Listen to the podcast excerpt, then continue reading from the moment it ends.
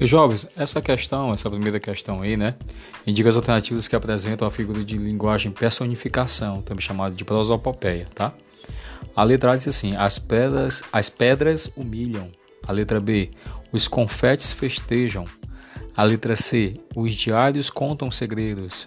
A letra D: os copos celebram as alegrias. E a letra E: a floresta clama por piedade. Então a resposta é assim: todas as alternativas elas apresentam personificação ou prosopopeia chamada.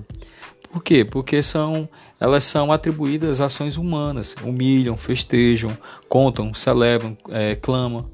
Então, a seres irracionais. É, esses seres irracionais, pedras, confetes, diários, copos e florestas, a eles são atribuídos é, ações humanas. Então, todas as alternativas é, é, são todas as alternativas. Ela é uma, uma personificação ou prosopopeia.